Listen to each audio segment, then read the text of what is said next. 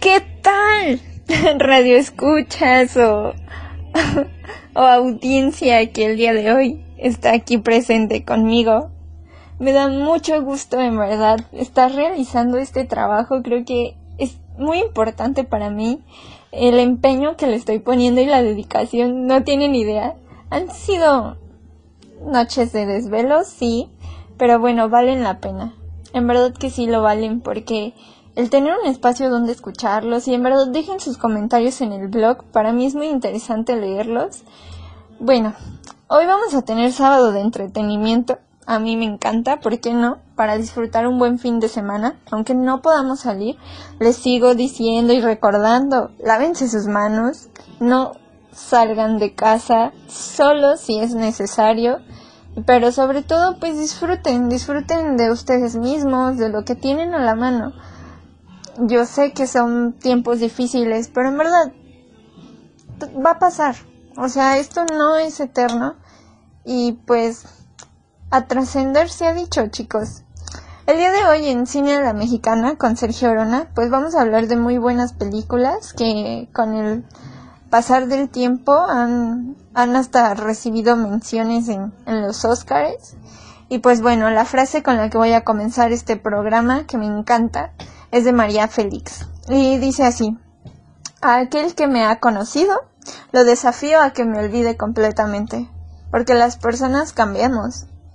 Así que aquella versión de la que tú te quedaste ya no existe más aquella versión de la cual tú ya no estás orgulloso, no existe más. Y el qué dirán no importa. Lo que verdaderamente importa es lo que tú pienses de ti. Ámate, ámate mucho. Primero te, te tienes que querer a ti para poder querer a alguien más. Y lo importante es lo que tú creas de ti mismo, no lo que los demás piensen que eres. Comenzamos.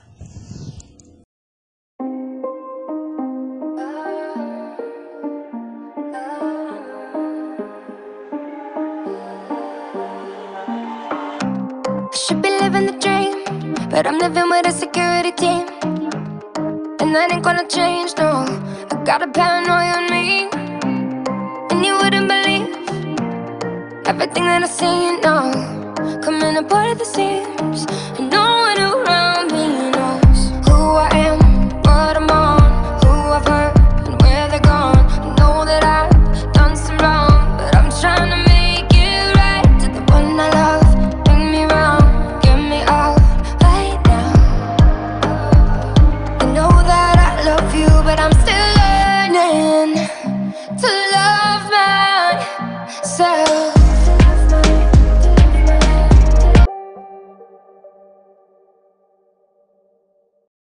Pues bueno, em, esta canción es mi canción favorita. El día de hoy quiero compartírselas. Esta canción me encanta por la letra, por la música en sí misma. Creo que es un grupo muy bueno, pero sobre todo disfruto tanto escucharla y, y simplemente no pensar en nada. Así que yo les dejo con viento de caifanes. En verdad que la disfruten.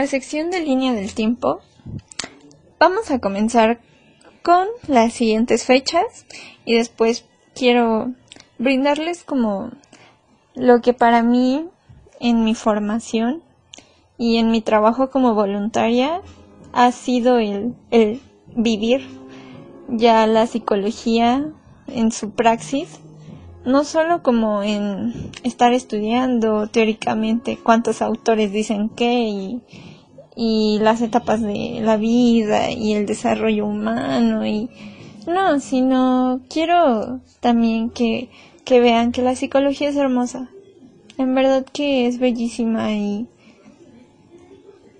y hace tanto por uno mismo porque hasta como psicóloga creo que nos ayuda a cambiar, a ser mejores personas. Y pues bueno, en 1980 el número creció a 54 instituciones que enseñaban la disciplina. En realidad ya eran vastas para lo que el área es en sí misma. En 1990 existe una matrícula conformada solo por aquellos que se encontraban estudiando una licenciatura en psicología educativa. Eso es muy importante porque la psicología educativa es muy nueva, es muy reciente. En 2001, dentro de los lineamientos del modelo de gestión educativa estratégica de la SEP, se establece la necesidad de realizar investigación educativa básica para reincorporar los datos obtenidos para el mejoramiento de la enseñanza y obtener el mínimo de deserción escolar a nivel primaria, ya que en la actualidad los estudios realizados siguen demostrando que existe un rezago entre la enseñanza que se imparte en la zona rural y la zona urbana. Pues bueno, en mi experiencia yo he tenido la oportunidad de, trabajar en un asilo, no de trabajar mucho tiempo, mi experiencia es corta, pero lo que me ha dejado es que hacer algo por alguien trasciende más allá de lo que uno quiere recibir. Porque yo lo hago de corazón, en verdad que disfruto tanto compartir el espacio con esos viejitos, que bueno, ahorita lamentablemente no puedo, pero bueno, la psicología educativa implica saber y conocer sobre la salud mental de las personas, desde trabajar sus procesos cognitivos, por ejemplo. Yo ahí podría eh, estar haciendo actividades de, de memoria, de estimulación para la atención, la percepción, pero sobre todo para, la, para las personas en sí, en sus emociones y en lo que para ellos significa vivir esta etapa de la vida. Porque me encuentro con cosas tan interesantes que pues bueno, espero hacer una redacción de ello y poder compartirla.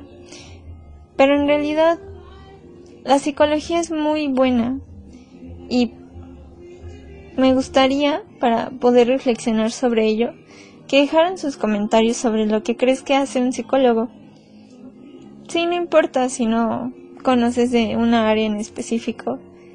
Mm, sería interesante, pues bueno, conocer qué crees que hace un psicólogo y qué crees que no hace un psicólogo. Pues bueno, gracias por escuchar en verdad este programa. Yo se los voy a agradecer con la siguiente canción, Tú sí sabes quererme, de Natalia Lafourcade. Eh, esta canción de Natalia Lafourcade creo que es muy buena, así que si tienes un espacio donde bailar, ánimo, arriba, disfrútala. Miguelito.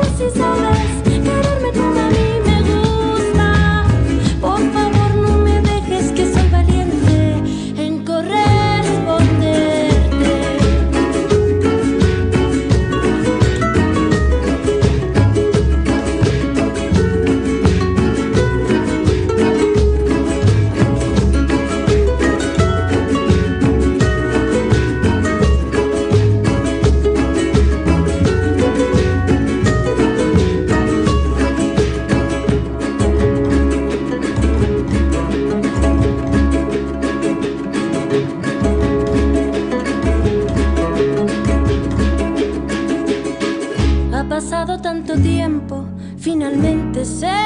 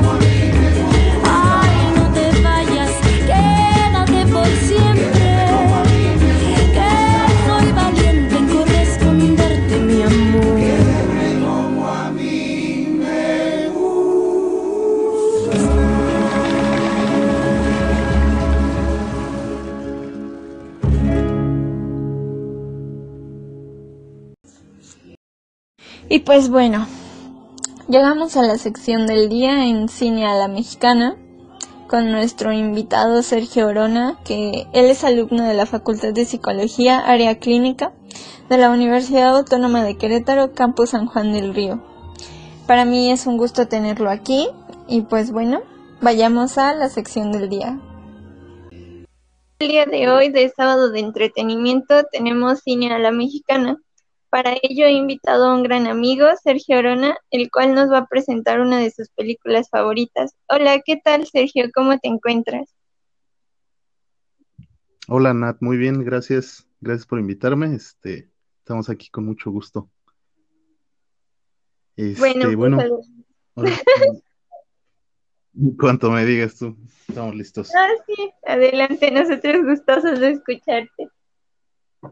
Bueno, este, el cine a la mexicana.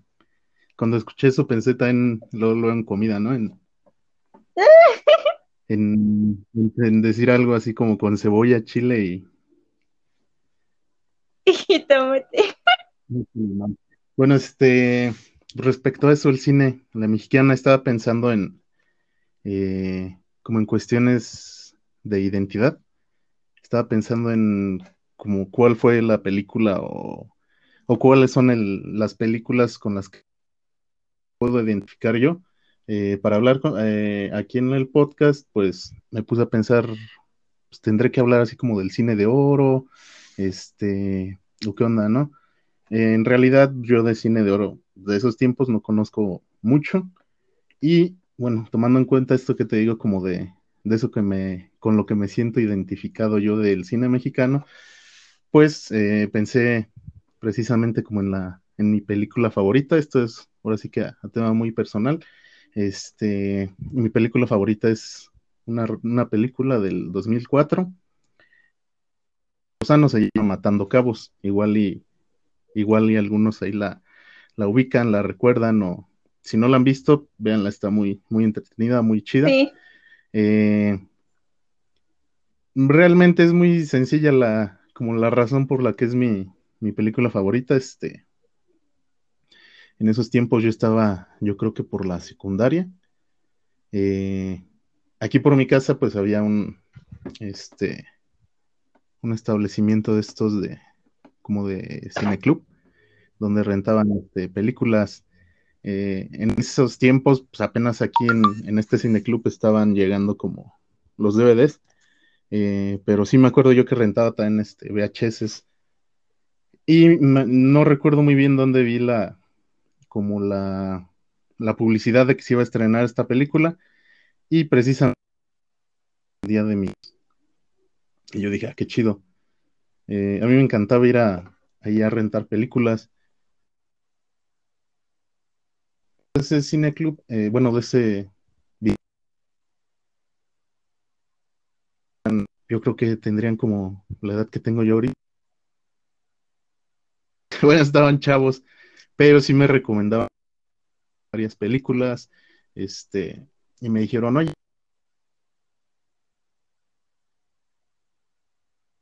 este, la vi, pues sí me...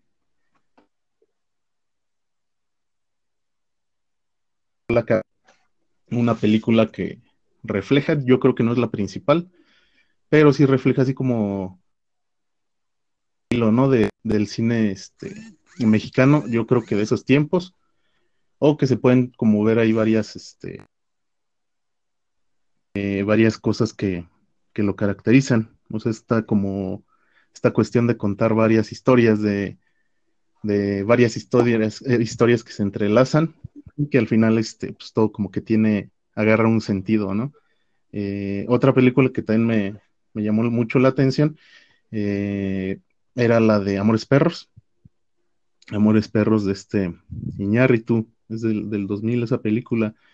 Realmente también este, no la vi yo, yo la vi hasta como por los 17 años más o menos que tenía yo, porque igual las personas que estaban en este videoclub pues, me decían, oye, pues esta no es así como que para niños, igual y no como por temas este, eh, adultos, pero sí como la, la, la, forma en la que se, se grababa, que pues me dijeron es que es un poquito así como confusa, igual y no la entiendes. Y yo dije, bueno, pues va, la, la dejamos para luego. Ya después que la vi, pues sí, igual me voló la cabeza la película, tal vez no es así como eh, digo, tiene sus pros, sus contras, mucha gente la critica, así como, como el cine este, mexicano en general, pero pues, estaba pensando también como en los, en los temas recurrentes que se, que se tratan aquí en el, en el cine mexicano. Y creo que Amores Perros, pues es una de esas películas que, que podrían ser como las más representativas del país actualmente. Eh, y yo creo que también al mismo, al mismo director, Alejandro Iñárritu. Este, también pensé mucho en, en, en, esta, en esta trilogía, se podría decir, este, de Luis Estrada, que son unas películas pues que sí están un poquito este, alejadas eh, cronológicamente. Eh, por ejemplo, La Ley de Herodes, igual yo creo que la mayoría la, la ubica o, o, han escuchado de ella. Este, la Ley de Herodes, la de el Infierno, que salió en el 2012, me parece. No, el 2010, en el aniversario este de la, de la Revolución, de la Independencia, creo. Y la que sacó después de La Dictadura Perfecta. Eh, creo que esas son muy, también como, reflejan muy bien como la, la cuestión de la sociedad mexicana.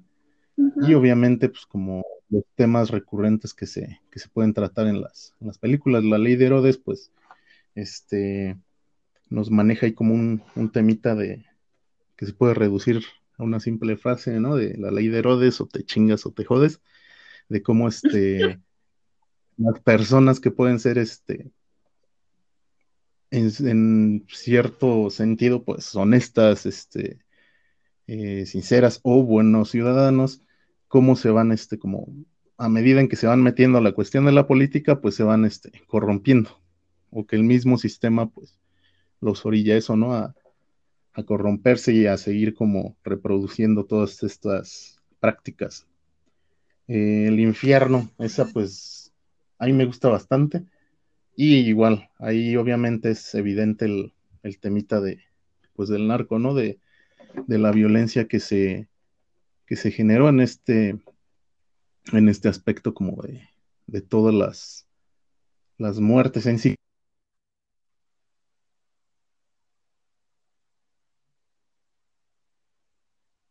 violencia que genera, pues es como vivir en un infierno, ¿no? Este, ya la dictadura perfecta, pues ahí trata un poquito más el tema como de, de la influencia que tienen los, los medios la sociedad mexicana y que, digo, y esto en conjunto con toda esta cuestión de la, de la corrupción, pues te, te, da a pensar así como realmente cómo, qué es lo que está pasando en el país, ¿no? O sea, que qué es verdad, qué es mentira eh, en lo que los medios nos, nos presentan como sociedad. Eh, Stretch yo creo que son muy, muy buenos referentes para como para darnos una idea o reflejar ¿no? nuestra, nuestra sociedad. Digo que es lamentable que, que sean estos temas los que los que nos pueda decir así caracterizan, pero también creo que es una buena forma de como de pues, ponerse a pensar, ¿no? O sea, de cuestionarse realmente pues, cómo es nuestra sociedad. Eh, pensaba también en otra, en otra película, en, sí eso es un documental, me parece que es del, año, pasado. Este, está ahí en Netflix, igual si la, buscan, se llama la, libertad del diablo. Este es un, documental que como que recopila testimonios de, personas que pues que se han visto envueltas, que han sido víctimas de, de la violencia y también recopila este testimonios de pues de personas que del otro lado, ¿no? Que han este como uh -huh. que los perpetradores, ¿no? De la, de la violencia. Eh, y es muy interesante, es muy, muy cruda esa película. Eh, es curioso porque la mayoría de los de las personas que participan en este documental eh, traen una, una máscara. Es como una máscara así como de, de tela. Y pues este, se puede pensar obviamente como en la cuestión del, del, anonimato, como de la seguridad de los mismos participantes en el documental. Pero también este, platicando con, con otro compañero, este, nos poníamos ahí como a, como a pensar que eso también podría representar, son ideas propias, ¿no? Como representar que, que realmente no es como que, que, haya un malo, ¿no? O sea, que, que no sea, por ejemplo, pues el gobierno, ¿no? El presidente o, el narco los que lleven como esa, que sean como los responsables de toda esta violencia, corrupción este, pues, toda la porquería o lo malo que, que sucede en el país, sino que pues realmente es, es algo que, que, cualquiera podría llegar a hacer o que cualquiera podría llegar a, este, a sufrir o a, sí, a cometer. Eh, igual me recordaba un, en alguna plática con, con compañeros, nos poníamos a pensar también como en la cuestión de, de la introspección, ¿no? O sea, lo que nos genera el, en este caso, pues lo que vemos en, en, algunas películas nos hace pensar, nos hace este como reflexionar y hacer como cierta introspección y preguntarnos así como realmente cualquiera podría ser este, digo en este caso en particular del, del documental, cualquiera pues puede ser el, como aquí lo dice el, el diablo, ¿no? Este, todo eso se mueve como con cierta libertad en la, en la sociedad y pues todos somos de cierto modo responsables. Eh, obviamente también pues, hay cuestiones, este, hay como contrastantes, como la cuestión de, de la comedia, ¿no? Digo, actualmente la, el cine pues, sí se ha, se ha visto un poquito como mellado o se le ha hecho bastante crítica por la cuestión de que se ha hecho un, cine comercial y obviamente también se, se critica como la cuestión de los recursos que se le, se le brindan al sector, a este sector del cine. Eh, y eso también me recordaba una... ¿Mande? Era lo que te iba a comentar. Que, por ejemplo, eh, el cine mexicano actualmente es muy desvalorado hasta por los propios mexicanos. ¿Cuáles consideras que son los factores por los que el cine se ha visto mm, inmiscuido o mermado o, o envuelto en esta situación en la que en realidad ni siquiera los actores pareciera que pueden tomarse en serio que pues tenemos que partir más allá de la risa de un cine de arte, de cultura, y que en realidad no existe o, o, que es muy poco. Si te das cuenta, yo creo que la película más reciente fue Roma, pero, o sea, eh, en nuestra, en los cines, eh, por lo regular el cine mexicano, creo que no ha brindado mensajes lo suficientes como para abrirnos los ojos. Uh, creo que no estamos ciegos, pero la gente no quiere ver. Entonces no sé si nos gustarías como pues brindar una opinión al respecto. Además ahorita ya lo ibas a comentar, pero pues sí como poder este rescatar también eso, porque quizá antes sí había muy buenas películas, pero ahorita ya como que eso es lo que nos hace falta. Sí.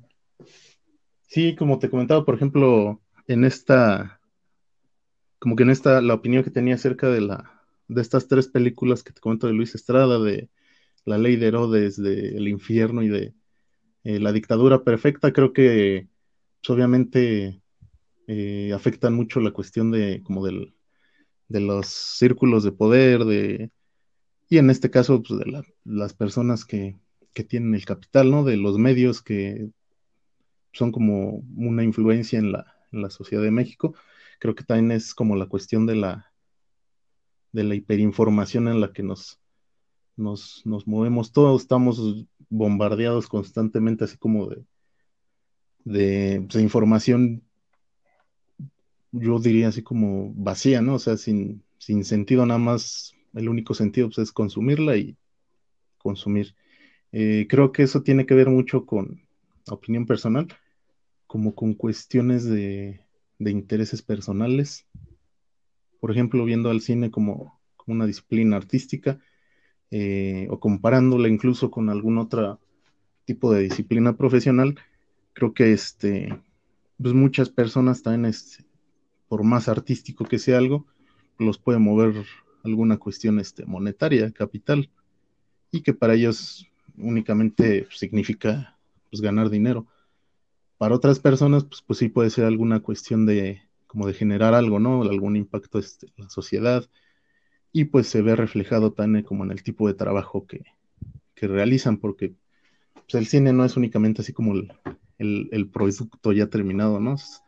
Trae atrás como mucha, mucho trabajo, mucho trabajo académico, diría yo.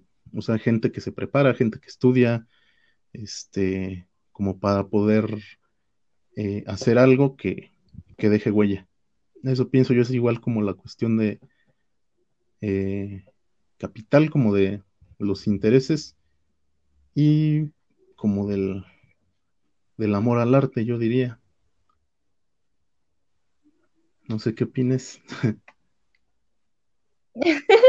no, claro, creo que concuerdo completamente porque pues yo rescataría quizá los documentales más bien, es en los que he visto que hay como un esmero por transmitir un mensaje a la población y que llegue, pues sí, por nuestros ojos, pero más allá de solo verlo en una pantalla, pues se, se plasme o se vaya más bien hacia, hacia el pensar, ¿no? A- Y, y además de, de que vivimos en un país que desgraciadamente pues habrá personas que no logren comprender lo que estamos viviendo, pero que esos documentales hacen que aquello que está plasmado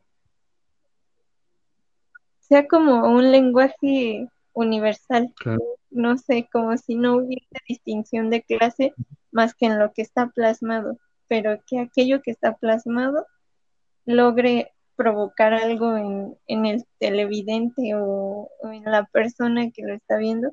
Igual creo que pues es cuestión de intereses, ¿no? El cine mexicano quizá en muchas ocasiones es de comedia, ¿no? Y, y mucha risa Ujú, nos puede generar, pero creo que no, no logramos eh, avanzar en ese aspecto porque pues creo que el mexicano ya por naturaleza es, es chistoso. O sea, entonces no sacamos la chispa de poder triunfar en otros países con algo que verdaderamente trascienda lo que somos como una identidad nacional. Y, y sí, o sea, concuerdo con los factores que dices y las recomendaciones pues que comentas, en realidad este la primera película Matando Cabos yo ya la he visto, es una película muy buena porque considero que a pesar de ser sencilla, sí, hasta eso considero que es sencilla, pero la trama lo que va haciendo pues sí, ¿no? Es, es plasmar lo que en realidad vivimos todos los días. Quizá no todos los sectores de la población mexicana, pero sí la mayoría. O sea, creo que ahí se plasma lo, lo que hacen los políticos, lo que pasa en una sociedad dominada por la ignorancia. Y quizás suene, mm, lo diré así porque no quiero ofender. Somos muy católicos, país que, que venera a la Virgen, ¿no? Pero hasta eso hay una escena fundamental que es una de las tantas historias que, que va narrando la película, cómo la gente se deja dominar por eso, pero también por lo que el chisme puede generar en, en cómo se, se dispara una mentira que todos podemos creer que en realidad fue una verdad. Entonces, bueno, concuerdo contigo y bueno, te, te cedo otra vez la palabra. No sé si, creo que la escena que, no sé si sea de esa o de otra película. Hay una que se llama Cero, Cero Iván cuatro creo que es, Ándale, sí, también es esa, es esa, Zero One 4. Sí, sí, sí, porque es las estoy confundiendo, pero son muy buenas en realidad. Sí estaba pensando en, en, por ejemplo, también como, como toda la, este, digo yo, la, la forma en la que veo las películas, pues es más que nada por, por algo como disfrutar, ¿no? Disfrutar realmente lo que, lo que voy a ver.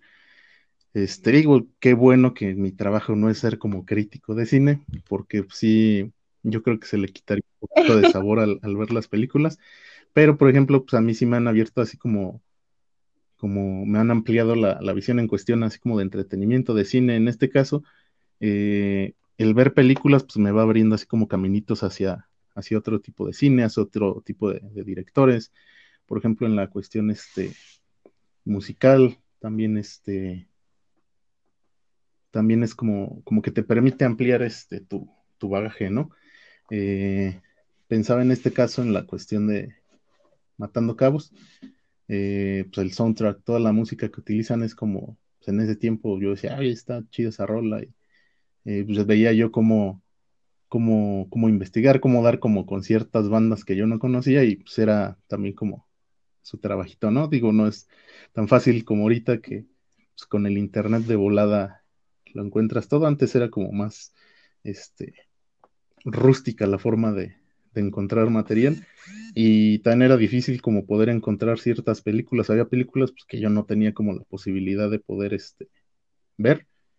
Eh, y pues igual la recomendación de algunos otros amigos eh, que tenía, por ejemplo, algunos mayores pues, que tenían como más, este, como posibilidades de encontrar este, algún otro material, pues me decían, oye, este, chútate esta, eh, por ejemplo, en, con Amores Perros, ya que la vi, pues digo la cuestión de la música, de que la investigas tantito y, das con, con, ciertos músicos, con otros directores.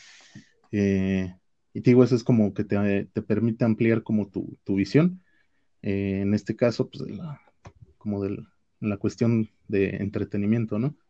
Todo lo que engloba la, la producción de una, de una película, pues no nada, no nada más es como la, la historia que te están presentando. Hace rato también estás, comentaste algo así como de, como de lenguaje que, que existe en las, en las películas. Y se me olvidó también mencionar alguna película que, que vi hace dos años, que se llama Un sueño en otro idioma, también es muy, es muy, muy interesante. Es muy, es muy como, es bonita la historia y es bonito como lo que, lo que plasma y me recuerda mucho, por ejemplo, en la cuestión, este, lo relacioné mucho con la cuestión de lo que realizamos en, la universidad, ¿no? Como las cuestiones de investigación, de, de lo que buscas, cómo quieres tú conocer algo, conocer este, como alguna, alguna comunidad, alguna historia, alguna este, persona, y lo que puede generar tu, como tu, tu presencia en, en un, como en un contexto diferente al tuyo. Eh, es muy bonita esta película, este, sí se la recomiendo mucho. Eh, un sueño en otro idioma se llama. Es... Sí. Como muy amplio lo que se puede tocar. Babel, por ejemplo, de, de Ñarritu también es Babel. Eh, del, cruce de que pues, obviamente son de contextos distintos y que al final pues toda esta toda esta nos une, ¿no? Es como sacar te puede unir junto con otras personas y como ellos para ampliar tu, visión. Sí, claro. Pues para ir cerrando y concluyendo con, con esta sección de, de, cine a la mexicana, pues, ¿qué nos puedes eh, en breve eh, comentar sobre qué piensas que le hace falta al cine mexicano o si consideras que pues por ahora está bien o de qué te has percatado siendo tan experto en películas. Ah, no, no soy experto. pues yo creo que yo creo que ahorita el, el, cine es pues está siendo como acorde a la a la época en la que estamos este, cruzando. Me recuerda tantito como un poco a la, al cine de oro, obviamente no como en la de las películas, pero sí, por ejemplo, en, en, en el cine de oro, pues era como una temporada del cine en la que se endiosaba, por ejemplo, más, más al actor que a la película en sí o que a la historia en sí. Por ejemplo, Cine de Oro lo, en Pedro Infante, este, Jorge Negrete, María Félix, incluso este, Cantinflas, por ejemplo. Y pues como que trasladando esa idea al cine actual, eh, yo creo que es como la misma eh, dinámica, ¿no? Que como que vale más la, imagen del actor que, lo que se pueda generar en sí en, pues en el ambiente cinematográfico. O sea, ahorita ya es más como como un, un Omar Chaparro, un, un Derbez, una Marta Higareda, que, que preocuparse por como por dar a conocer este algo más profundo. Ah, está un poquito de más como tomarse tan en serio este algo, porque evidentemente también hay bastante eh, cine, bastantes películas buenísimas y como para un público más, más exigente, por así decirlo, este, pero obviamente la difusión, esta publicidad que, que tienen las, las películas comerciales. Y pues, te digo, vamos igual otra vez como a la cuestión este, de los medios, de, del poder y de, pues, del capital. Pero yo creo que eh, el cine para mí sí es como un como una no solo entretenimiento, sino más bien como pues es como una fo- forma de vida, como un estilo de, de vida, más que un gusto también, pues lo puedes usar este de diferentes formas, te puede servir como una herramienta académica, te puede servir tan este, no sé, como inspiración, o sea, es- para mí sí es mucho, mucho, mucho significado eh, el cine en sí, en mi vida, pues.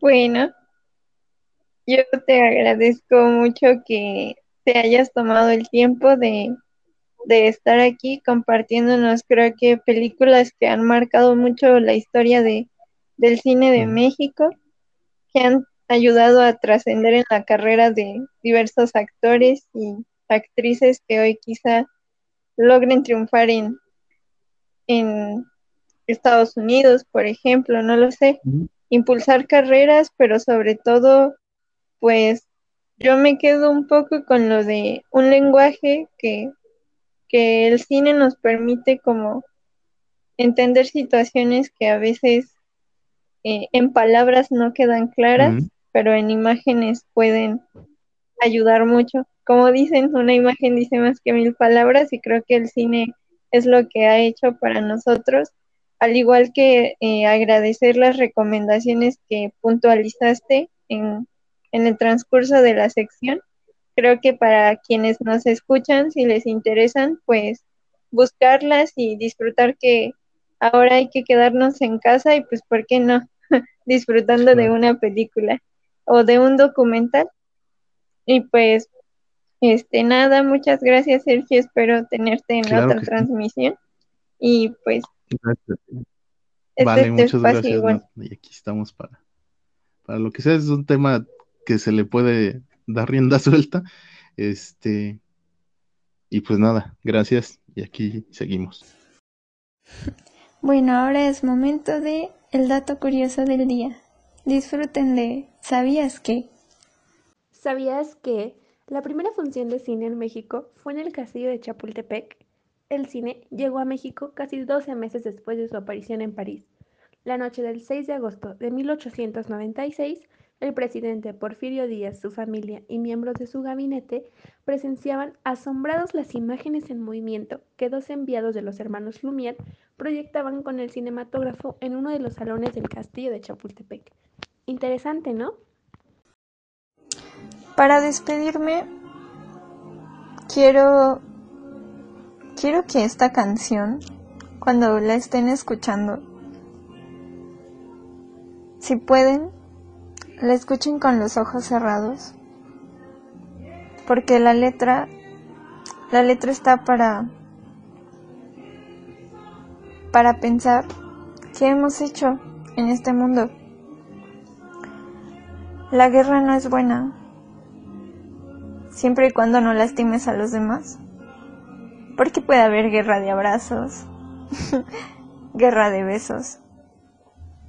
Pero cuando la guerra hiere y mata, creo que eh, la guerra nunca ha sido buena. Así es el título de la canción del día. Así es como se llama la canción. Guerra de Residente.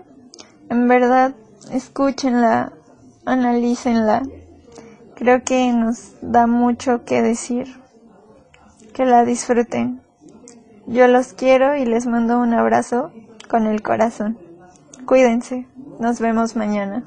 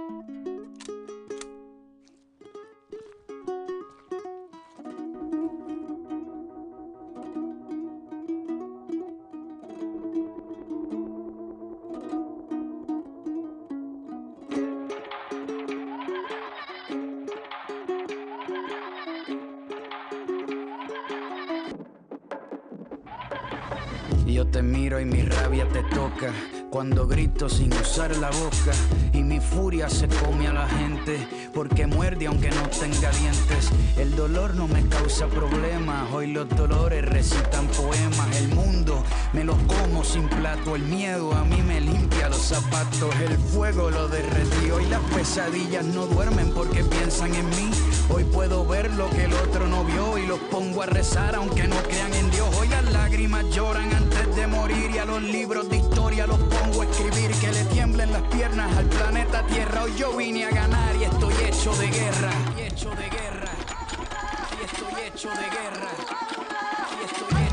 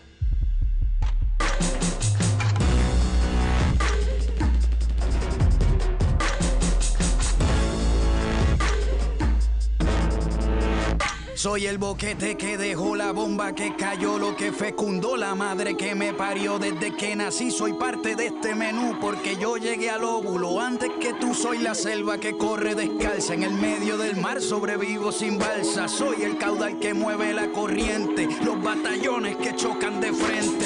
Mis rivales que vengan de a hoy, ni siquiera los truenos me alzan la voz. Soy tu derrota, tus dos piernas rotas, el clavo en el pie que traspasó la bota. Soy la estrategia de cualquier combate. Hoy se gana o se pierde, no existe el empate. Soy las penas de tus alegrías, la guerra de noche y la guerra de día. Guerra de noche y la guerra de día. Guerra de noche y la guerra